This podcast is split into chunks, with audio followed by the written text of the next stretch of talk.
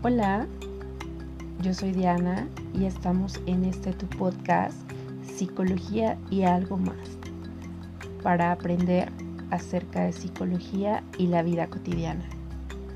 Comenzamos.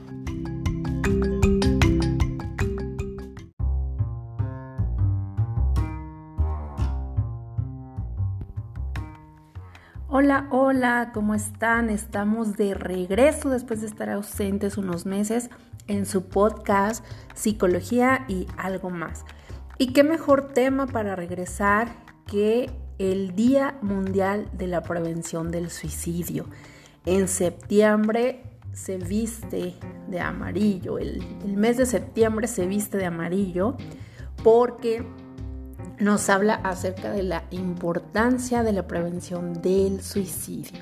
Y pues bueno, tú dirás, ¿y cuándo es ese Día Mundial de la Prevención del Suicidio?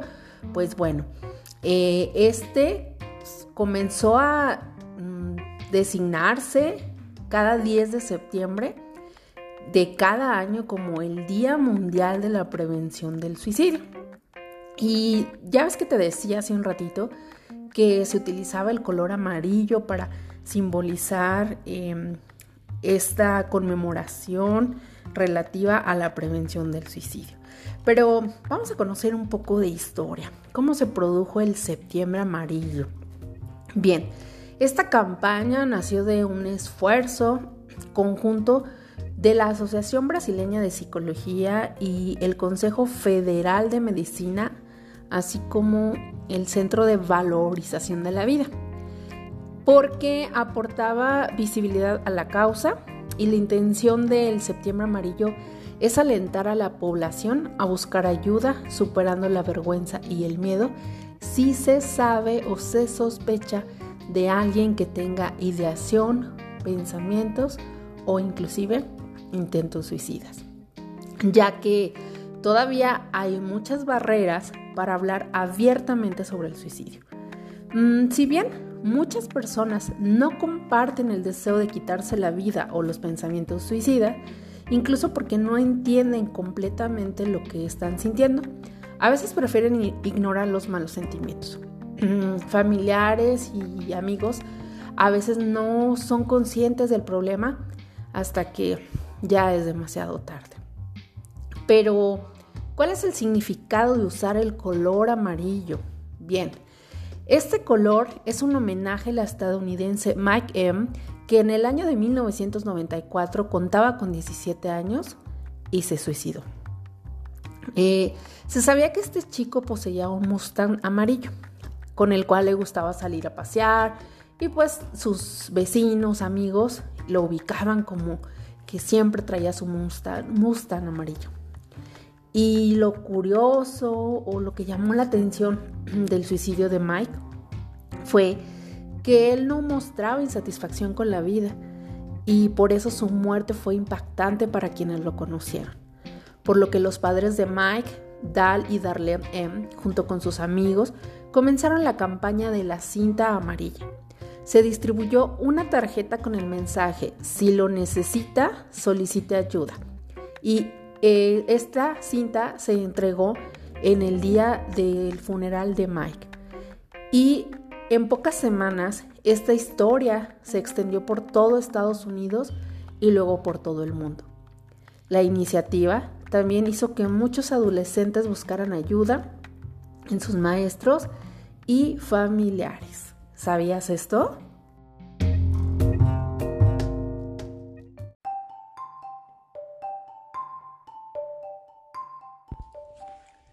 Según la Organización Mundial de la Salud OMS, cada año ocurren cerca de un millón de suicidios, lo que representa a nivel mundial un 50% de las muertes violentas en hombres y un 71% en mujeres, siendo la segunda causa de muerte entre jóvenes de 15 a 29 años de edad.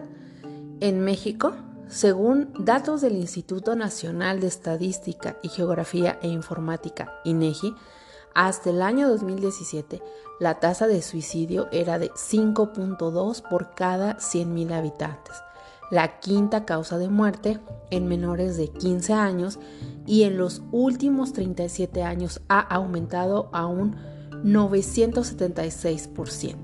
Cifras alarmantes.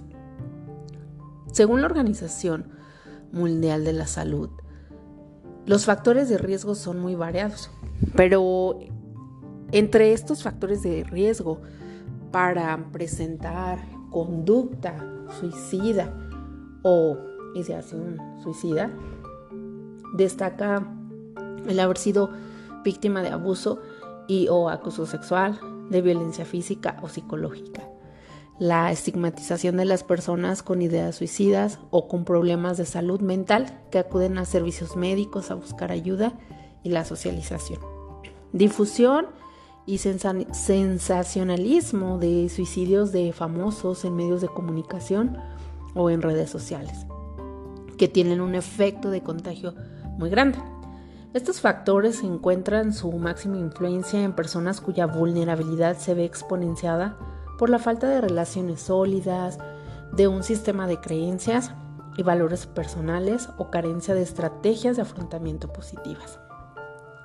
Si bien el suicidio no es un acto irracional o instantáneo, generalmente conlleva un plan previo, donde la persona valoró las opciones frente a su desesperación, por lo que las llamadas de auxilio o los signos de ideación suicida o bien de intento suicida deben ser prontamente atendidos y no minusvalorados, pues en ellos se encuentra la posibilidad de actuar con eficacia en la prevención del suicidio. Estigmas sociales o prejuicios solo aumentan las posibilidades de cometer el acto, por lo que más allá de juzgar, de lo que se trata es de acoger, acompañar, apoyar, buscando la ayuda lo más pronto posible. Si bien como sociedad tenemos la obligación de velar por los otros y de cuidar al otro y de acompañarlo. Cuidar de la salud también es atender aquellos problemas que aparentemente no son visibles, pero que nos van haciendo menos. No debe haber lugar para la indiferencia o para la ignorancia. El suicidio no es un acto individual con consecuencias igualmente individuales sino que repercute en los demás, en todo el sistema familiar, social, laboral, en todo ese sistema donde la persona que ha decidido quitarse la vida se desenvuelve. Por ello, o por ende, es un acto social que debe llevar a preguntarnos como sociedad, ¿qué hicimos o no hicimos para que una persona se suicidara. Es importante entender que la persona con depresión puede incluso no manifestarlo. Nuestras formas tradicionales de entender esta enfermedad nos llevan a minimizar su impacto o bien creer que para ser tal se tiene que expresar signos claros de tristeza, aislamiento, desgano, llanto, entre otros. La persona con depresión no siempre manifestará estos signos y menos aún tendrá control sobre ellos cuando empiecen a surgir. Es como una avalancha en la que de pronto la persona se ve expuesta sin esa posibilidad de escapar, de salvarse o desenterrarse. Pero esto no podemos seguir pensando, o por esto no podemos seguir pensando que las personas buscarán ayuda cuando lo necesiten. La salud mental requiere de ese esfuerzo de todos como sociedad. Estar atento a factores de riesgo y a condiciones mm, que puedan darnos cuenta o darnos esas señales o foquitos rojos de que la persona posiblemente esté presentando ideación o intentos o pensamientos suicidas. Vigilar y monitorear palabras, gestos, conductas y pensamientos de las personas que sabemos que están en mayor riesgo es y debe de ser tarea de todos. Una vida humana no puede nunca ser despreciada y merece todos los esfuerzos por protegerla y sostenerla. ¿Por qué el suicidio? En México los epidemiólogos han reportado un aumento en las muertes por suicidio en las últimas cinco décadas, de acuerdo a la fuente del CONACIT. Em, el Instituto Nacional de Salud Pública documenta que en el 2015 hubo más de 6.425 suicidios en México, de los cuales 10.5%, o sea 674, tenían entre 10 y 17 años de edad. El 58.8%, 396 casos, fueron varones y 41.2%, es decir, 278, fueron mujeres. De acuerdo al Instituto Nacional de Salud Pública, el mayor número de suicidios ocurrió entre los hombres, ya que hubo 3.2 suicidios por cada 100.000, mientras que en las mujeres la tasa es de 1.8 suicidios por cada 100.000. Pareciera que el suicidio ha adquirido un rostro masculino y las estadísticas lo confirman.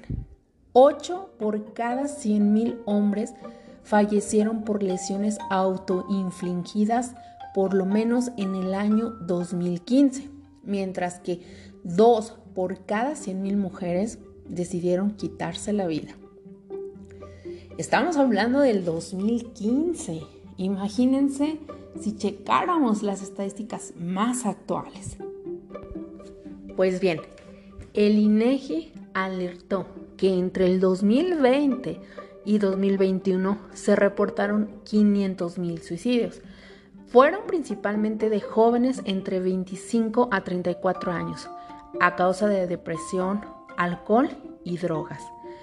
También podemos observar que Edgar Bielma director general de las estadísticas sociodemográficas del INEGI, alertó acerca de esta cifra y se reportaron medio millón de personas fallecidas por el suicidio. La población de 10 a 14 años utiliza el ahorcamiento para quitarse la vida, mientras que el envenenamiento lo utilizan más las mujeres en este rango de edad. Además, la violencia en el hogar, que el padre o madre estén presos, el maltrato infantil y vivir en un entorno violento e inseguro aumentan la probabilidad de atentar contra la vida. Por lo que Arsenio Rosado Franco, director del Instituto de Salud Mental del Estado de Yucatán, expresa que hablar del suicidio en público y darle la importancia necesaria es el primer paso para reducir la mortalidad de esta circunstancia ya que el suicidio es prevenible y para cada situación en particular existen medidas que se pueden aplicar. A veces hay un gran estigma para reportar el suicidio como causa de muerte.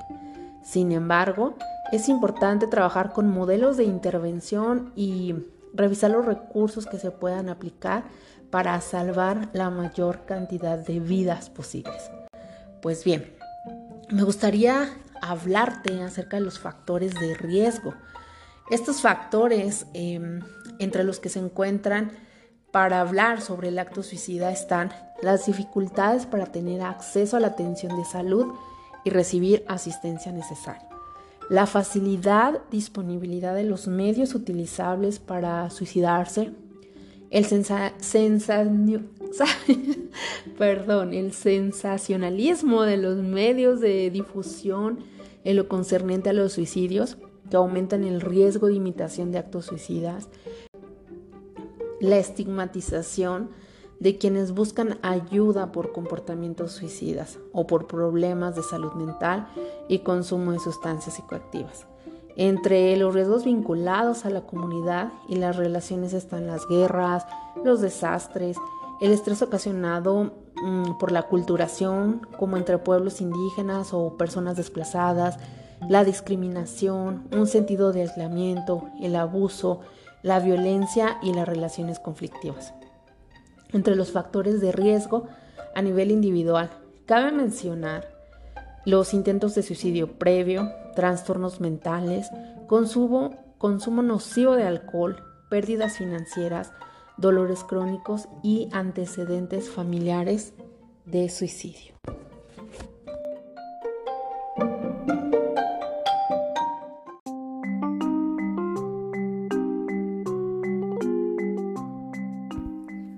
Interesante toda esta información, ¿no? Pero quizás te preguntes, ok, ok, sí, muchas estadísticas, muchos datos, pero ¿cuáles serían esas señales de advertencia sobre el suicidio? Pues bien, los comportamientos que iré mencionando a continuación pueden ser algunas señales de advertencia de alguien que está pensando en suicidarse. Estas señales serían cuando comienzan a hablar sobre querer morirse, sobre sentir una gran culpa o vergüenza o sentirse como que son una carga para los demás. También cuando comienzan a sentir sensaciones de vacío, Em, sensaciones de sentirse sin esperanza, atrapados o sin razón para vivir. Eh, se sienten extremadamente tristes, ansiosos, agitados o llenos de ira o con un dolor insoportable, ya sea emocional o físico. También cuando se observan cambios de comportamiento como pensar en hacer un plan o investigar formas de morir, alejarse de sus amigos, decir adiós, regalar artículos importantes o hacer un testamento, hacer cosas muy arriesgadas para conducir con una rapidez extrema, por ejemplo, eh, mostrar cambios de humor extremos, comer o dormir demasiado o muy poco, consumir drogas o alcohol con mucha más frecuencia.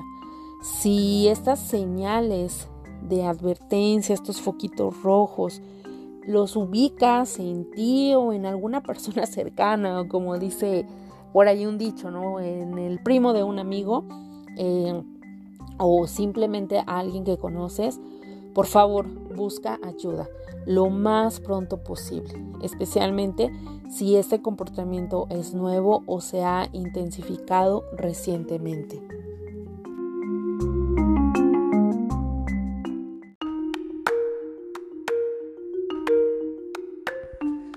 Pero también alrededor del tema del suicidio existen mitos.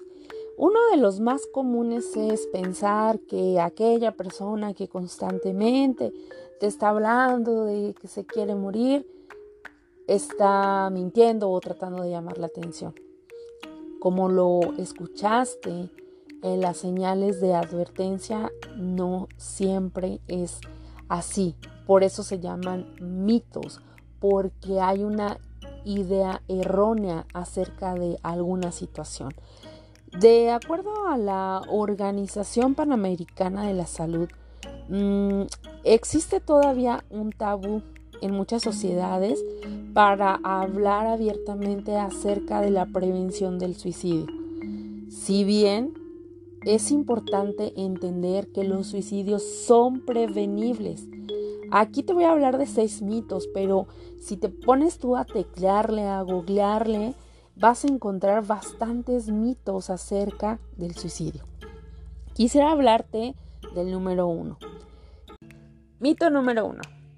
Quienes hablan de suicidio no tienen la intención de cometerlo. Falso.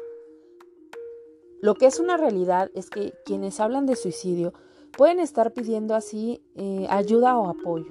Un número significativo de personas que contemplan el suicidio presentan ansiedad, depresión, desesperanza y pueden considerar que carecen de otra opción. Mito número 2. La mayoría de los suicidios suceden repentinamente sin advertencia previa. Falso. Lo que es una realidad es que en la mayoría de los suicidios eh, o la mayoría de los suicidios han ido precedidos de signos de advertencia verbal o conductual. Desde luego, algunos suicidios se cometen sin advertencia previa, pero es importante conocer los signos de advertencia y tenerlos presentes. Mito número 3. El suicida está decidido a morir. Falso. Lo que es realidad es que, por el contrario, los suicidas suelen ser ambivalentes acerca de la vida o la muerte. Alguien puede actuar impulsivamente al beber plaguicidas, por ejemplo, y morir unos pocos días después, aunque hubiera preferido seguir viviendo. El acceso al apoyo emocional en el momento propicio puede prevenir el suicidio. Mito número 4. Quien haya sido un suicida alguna vez nunca dejará de serlo. Falso. Lo que es realidad es que el mayor riesgo de suicidio suele ser de corto plazo y específico según la situación. Aunque los pensamientos suicidas pueden regresar, no son permanentes y quien haya tenido pensamientos e intentos suicidas puede llevar después una larga vida. Mito número 5. Solo las personas con trastornos mentales son suicidas. Falso. En realidad, el comportamiento suicida indica una infelicidad profunda, pero no necesariamente un trastorno mental. Muchas personas que viven con trastornos mentales no son afectadas por el comportamiento suicida y no todas las personas que se quitan la vida tienen un trastorno mental. Mito número 6. Hablar del suicidio es una mala idea y puede interpretarse como estímulo falso. Exacto. Esto es falso. Dado el estigma generalizado alrededor del suicidio, lo que es realidad es que la mayoría de las personas que contemplan el suicidio no saben con quién hablar.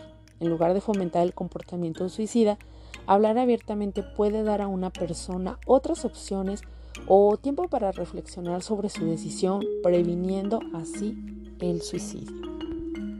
Estos son los mitos de lo que nos, los que nos habla la Organización Panamericana de la Salud. Pero como te decía, bueno, pues me di por ahí un chapuzoncito en el Google y encontré algunos otros mitos más.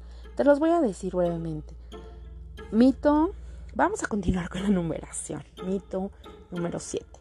Cuando un individuo da señales de mejoría o sobrevive a un intento de suicidio, está fuera de peligro. Esto es falso. La realidad es que uno de los momentos más peligrosos es inmediatamente después de la crisis o cuando la persona está en el hospital después de un intento de suicidio.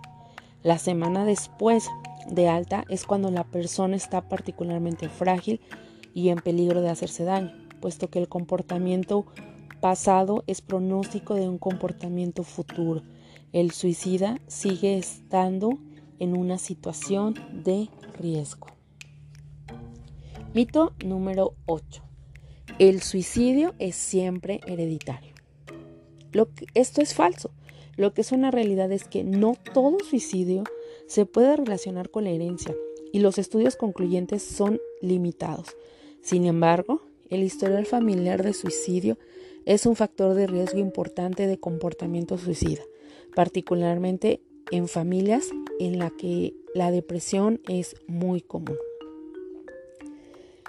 Mito número 9. Los niños no se suicidan porque no entienden la finalidad de la muerte y son intelectualmente incapaces de suicidarse. Esto es falso. Lo que es realidad es que aunque es muy poco común, los niños sí se suicidan y cualquier gesto a cualquier edad debe ser tomado en serio. Mito número 10. Las personas que se suicidan son egoístas o valientes. Falso. Lo que es realidad es que la conducta suicida no es egoísta ni valiente, está vinculada a un alto grado de sufrimiento. Mito número 11. ¿Hablar con una persona sobre suicidio la puede incitar a hacerlo? Esto es falso. La realidad es que hablar sobre suicidio puede ser una posibilidad para que las personas analicen sus propósitos autodestructivos. Esto es importante tener en cuenta pues algunas señales de advertencia de las que ya hablamos o si empezamos a notar estas señales hay que buscar ayuda lo más pronto posible o hablar con esa persona que nosotros observamos eh, con estas señales de advertencia que tal vez es necesario buscar ayuda. Y bueno, como puedes ver, si seguimos eh, buscando y buscando mitos y mitos y mitos, vamos a encontrar muchos relativos al suicidio. pero quisiera que reflexionaras un poco acerca de qué tanto sabías tú acerca de estos mitos, tú mismo los habías em, exteriorizado o hablado con alguien como minimizando esa conducta, diciendo, ay, no, hombre, es porque quieren llamar la atención o, o cosas así, piénsalo.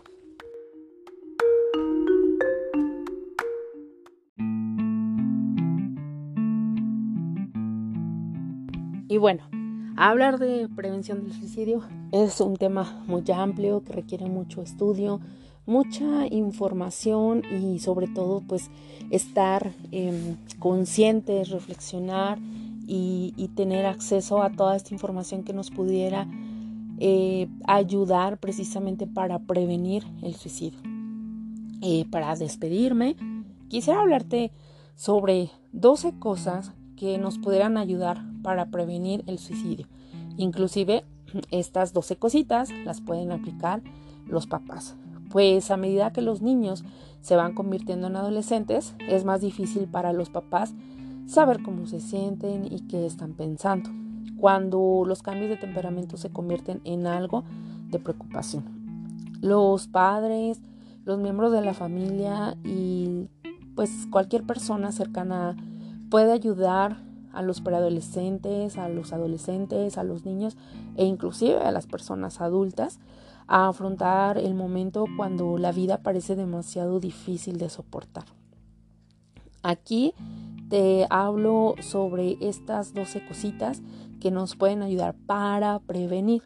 Obviamente no sustituyen la ayuda profesional. Por ello es importante de que si una vez que tú termines de escuchar este episodio del podcast, em, te das cuenta que te hace clic, te das cuenta que haces tu checklist y dices, sí, me pasa eso, estoy sintiendo esto, eh, coincido exactamente, o el primo de un amigo, mi amigo, mi hermano, etcétera, está viviendo esta situación, busca ayuda. No lo dudes, por favor, busca ayuda profesional profesionales en la salud mental. Bien, pues sin más preámbulo, las 12 cosas para la prevención del suicidio o 12 sugerencias para la prevención del suicidio. Número 1. Si notas señales de que la salud mental de tu hijo, amigo, primo, sobrino, ser querido, etcétera, o de alguna persona cercana a ti está deteriorada, conéctese. Mm, tal vez la persona esté teniendo un mal día, pero cuando los signos de problemas de salud mental duran semanas, no asumas que es solo un estado de ánimo pasajero. Eh, hay estudios que muestran que 9 de cada 10 adolescentes que se quitaron la vida tenían problemas de salud mental como la ansiedad. Es importante en el caso de los adolescentes tener en cuenta que cuando no han sido diagnosticados con ninguna afección de salud mental aún pueden estar en riesgo.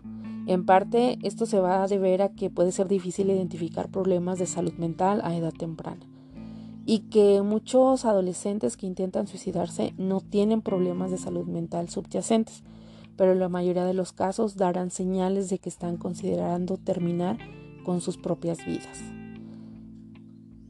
Número 2. Escucha a tu hijo, a tu pareja, a tu amigo, amiga, compañero de trabajo o cualquier persona que mm, tú observes que tiene algunas señales de advertencia sobre conducta suicida, incluso cuando no está hablando. No te sorprendas en el caso de que tengas hijos, sobre todo adolescentes, si se aleja cuando tú mencionas por primera vez el tema de la salud mental o el suicidio. Ten en cuenta incluso que si tu hijo guarda el silencio o la persona con la que estés al principio las acciones pueden hablar más fuerte que las palabras. Estar atento a cambios importantes en los patrones de sueño, el apetito y las actividades sociales de tu hijo o de esa persona cercana a ti. Em, observar que el autoaislamiento, especialmente para los niños, em, no es saludable, ya que generalmente disfrutan salir con amigos o practicar deportes. Y si empieza a observarse autoaislamiento, podemos observar o se puede indicar que hay serias dificultades. Si tu hijo o la persona cercana a ti tiene más dificultades de lo normal con las tareas escolares, las tareas domésticas, las actividades laborales u otras responsabilidades, estas son señales adicionales que no debes de ignorar. Número 3. Considera que tu hijo o esta persona cercana a ti podría estar enfrentando riesgos de suicidio que tú has pasado por alto. Mm, en algunas ocasiones muchos padres se preguntan, ¿realmente le puede pasar esto a mi hijo? O inclusive tú puedes decir, ¿realmente le puede estar pasando esto a mi amigo, a mi pareja, a mi papá, mamá, etcétera? Por desgracia, la respuesta es sí. Jóvenes de todas las razas, etnias, identidades de género, orientaciones sexuales, niveles de ingresos y antecedentes comunitarios mueren por suicidio cada año. De hecho, el suicidio es la segunda causa de muerte entre los jóvenes de 10 a 24 años. Eh, si tienes jóvenes en casa, quizás te preguntes, bueno, ¿qué, ¿qué, puedo hacer si me comienzan a hablar mi hijo, mi hija, que quiere terminar con sus vidas? Bueno, em, estas son algunas cosas que, que pudieran eh, llevar a, a pensar a tu hijo, hija, amigo o amiga, compañera de trabajo a terminar con su vida. Pues la pérdida de un ser querido por muerte, divorcio, traslado, deportación o encarcelamiento. El bullying o acoso en persona o en línea, la discriminación, el rechazo u hostilidad por identidad de género u orientación sexual. El racismo, la discriminación e inequidad y factores de estrés relacionados antecedentes familiares de suicidio o problemas de salud mental. El estigma, es decir, la creencia de que es incorrecto o vergonzoso hablar sobre salud mental o suicidio. El fácil acceso a armas de fuego u otras herramientas y sustancias potencialmente mortales. Ser testigo o sufrir violencia o abuso doméstico. Inestabilidad financiera que genera preocupación e inseguridad suicidio en su escuela o grupo de amigos. Es importante obtener una perspectiva sobre cuáles serían los riesgos específicos de tu hijo, hija, esposo, eh, pareja, padre, madre, hermano, compañero de trabajo, etc. Número 4. Nunca descartes la amenaza de suicidio como un melodrama típico de un adolescente o de una persona que quiera llamar la atención. Nunca asumas que están exagerando o jugando si te dice o escribe quiero morir, ya no me importa, nada me importa. Me pregunto cuántas personas vendrían a mi funeral. A veces desearía poder irme a dormir y nunca despertarme. Todos estarían mejor sin mí. No tendrás que preocuparte por mí mucho más tiempo. Muchos niños, adolescentes o inclusive personas adultas que intentan suicidarse les dirán a sus padres con anticipación o a sus seres queridos o cercanos con anticipación, aunque hay algunas personas que no lo hacen, eh, estas palabras, las cuales indican una necesidad urgente de ayuda. No te arriesgues a equivocarte en esto. Toma en serio todas las afirmaciones sobre el suicidio. Número 5. Eh, responde con empatía y comprensión. Cuando tu hijo, hija eh, o tu ser querido escribe sobre el suicidio o habla, es posible que se sienta conmocionado, herido o enojado. Incluso puede querer negar lo que está viviendo o viendo o discutir con, su hijo o con otra persona. Em, estos sentimientos son naturales y válidos, pero es esencial concentrarse en las necesidades de tu hijo, hija, de tu pareja, de hermano, hermana, padres o esta persona ante todo. El objetivo es crear un espacio seguro donde esta persona pueda confiar en ti para escuchar y expresar su preocupación, pero sin juzgar ni culpar. Mm, en lugar de reaccionar juzgando o culpando, puedes decir, bueno, en lugar de reaccionar de esta manera, eh, evita decir, eso es algo ridículo para decir, tienes una gran vida, una gran vida, ¿por qué la terminarías? No querrás decir eso. No puedo creer lo que estoy escuchando. Mm, maneja tus propios sentimientos para que puedas responder con empatía las siguientes frases. Parece que tienes un dolor tremendo y no puedes ver una salida. Tal vez estés preguntando o tal vez te estés preguntando cómo la vida se volvió tan complicada y difícil. En este momento no estás seguro de las respuestas a los problemas que enfrentas. Debes de estar realmente, realmente dolido o dolida por dentro para considerar terminar tu vida. 6. Busca ayuda profesional.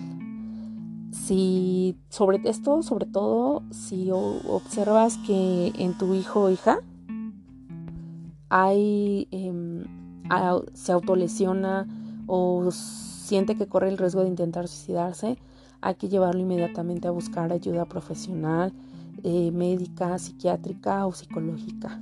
Eh, la acción rápida es crucial cuando las cosas han llegado a un punto crítico. Si ves signos de pensamientos suicidas pero no siente una crisis inmediata, aún así deben tomarse medidas. Eh, comunícate con el profesional de la salud mental lo más pronto posible para que te puedan ayudar a ti a identificar señales o factores de advertencia, eh, pasos para ayudarlo frente a las eh, cosas cuando se sienten desolados. las redes de apoyo como familia, amigos, maestros también pueden ser de gran utilidad. Número 7. Retírese o asegure las armas que tenga en casa. Haga lo mismo con otras herramientas y sustancias letales. La mitad de los suicidios, sobre todo en los jóvenes, ocurren con armas de fuego y los intentos de suicidio con armas de fuego casi siempre son fatales. La opción más segura es retirar las armas, municiones o cualquier otra cosa con la que pudieran dañarse. Número 8. A medida que su hijo o su amigo o su ser querido ingresa al tratamiento, hay que concentrarse en generar esperanza.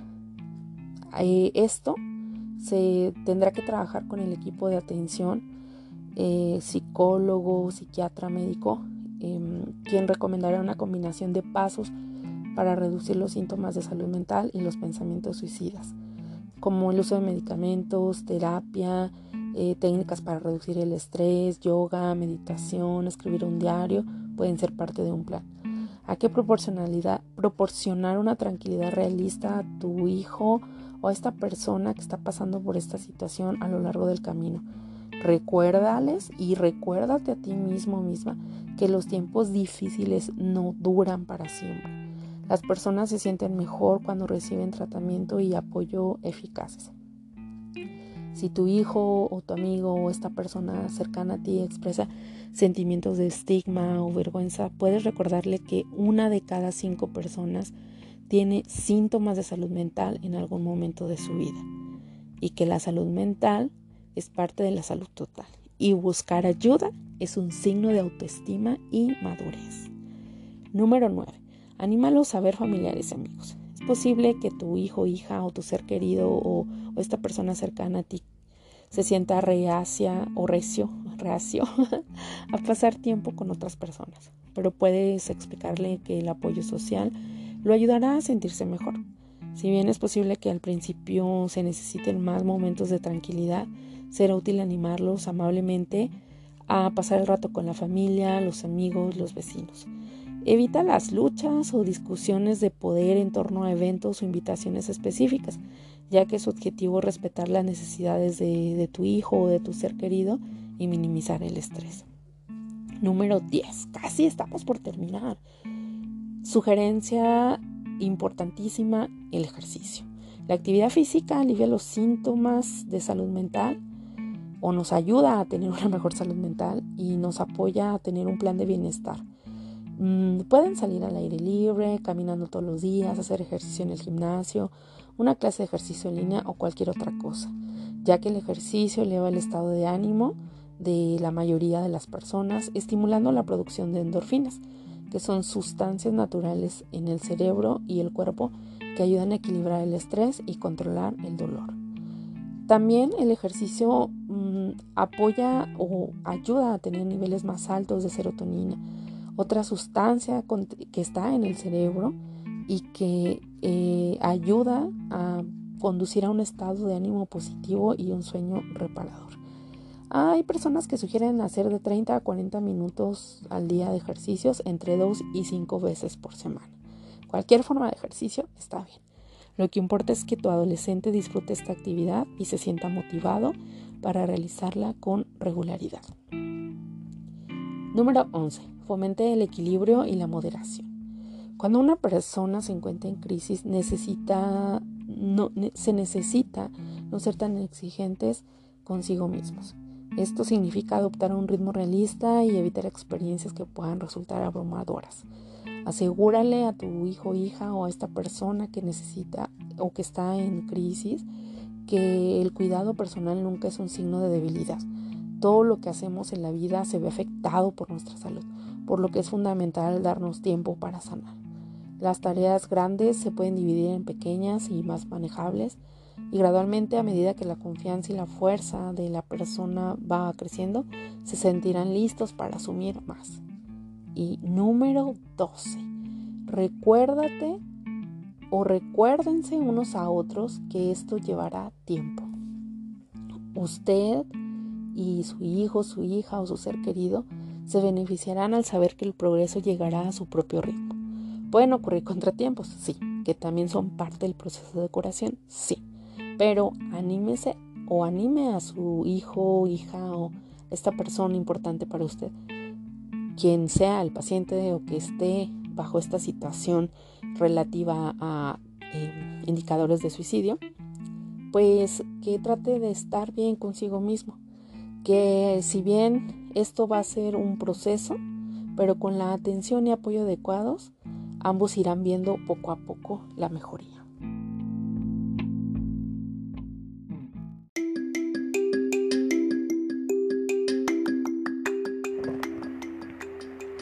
Gracias por escuchar este episodio de Psicología y algo más. Esperemos que la información aquí presentada sea de utilidad y que la puedas compartir para quien lo necesite. Si tienes alguna duda, pregunta o sugerencia, déjanos un mensaje de voz y te estaremos respondiendo. Gracias y nos escuchamos hasta la próxima.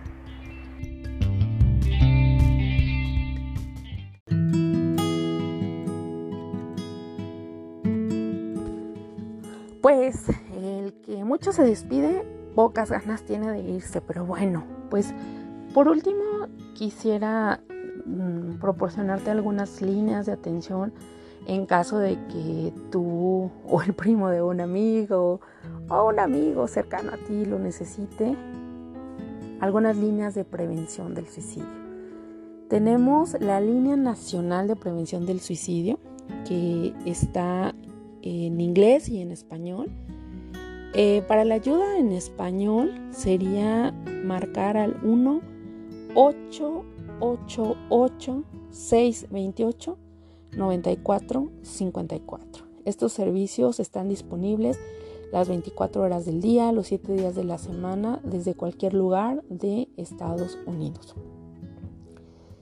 Eh, puede ocurrir que haya padres eh, o personas con una orientación LGBTQ y más.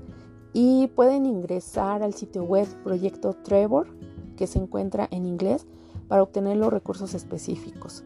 Los padres adolescentes que enfrentan estrés racial pueden beneficiarse de estrategias y herramientas en inglés que ofrece la Asociación Estadounidense de Psicología. También puedes visitar la página del Plan para la Prevención del Suicidio Juvenil, esta se encuentra en inglés y es de la, de la American Academy of Pediatrics para obtener información sobre las formas de prevenir el suicidio en tu comunidad o en tu escuela. Pero me dirás, a ver, espera, mediana. Yo te estoy escuchando desde México, ¿ok? Bueno, pues también en México tenemos una línea de ayuda. Esta línea se llama la línea de la vida. El número de la línea de la vida es 800 911 2000. Y bueno, sé que tal vez tú me estás escuchando desde el estado de Guanajuato. Tenemos la página de internet dinámicamente. La puedes encontrar así. puedes buscarla en Facebook o marcar 800 290 0024. Lo importante es que busques ayuda, Estas son líneas de atención telefónica para cuando tal vez no podemos encontrar o no está cercano nuestro psicólogo, psicóloga, inclusive médico eh, o médico psiquiatra para apoyarnos. Lo importante de este episodio no solo es que me escuches y, digas, bueno, sí, está muy interesante la información, sino que realmente tengas toda esta conocimiento, este conocimiento de, de esta información para que puedas tú ayudar a una persona que observes que está mostrando señales de advertencia y prevenir el suicidio salvando más vidas. Me despido con la siguiente frase. Cuando mi sufrimiento se incrementó, pronto me di cuenta de que había dos maneras con las que podía responder. Reaccionar con amargura o transformar el sufrimiento en una fuerza creativa. Elegí esta última. Martin Luther King. Nos vemos hasta la próxima.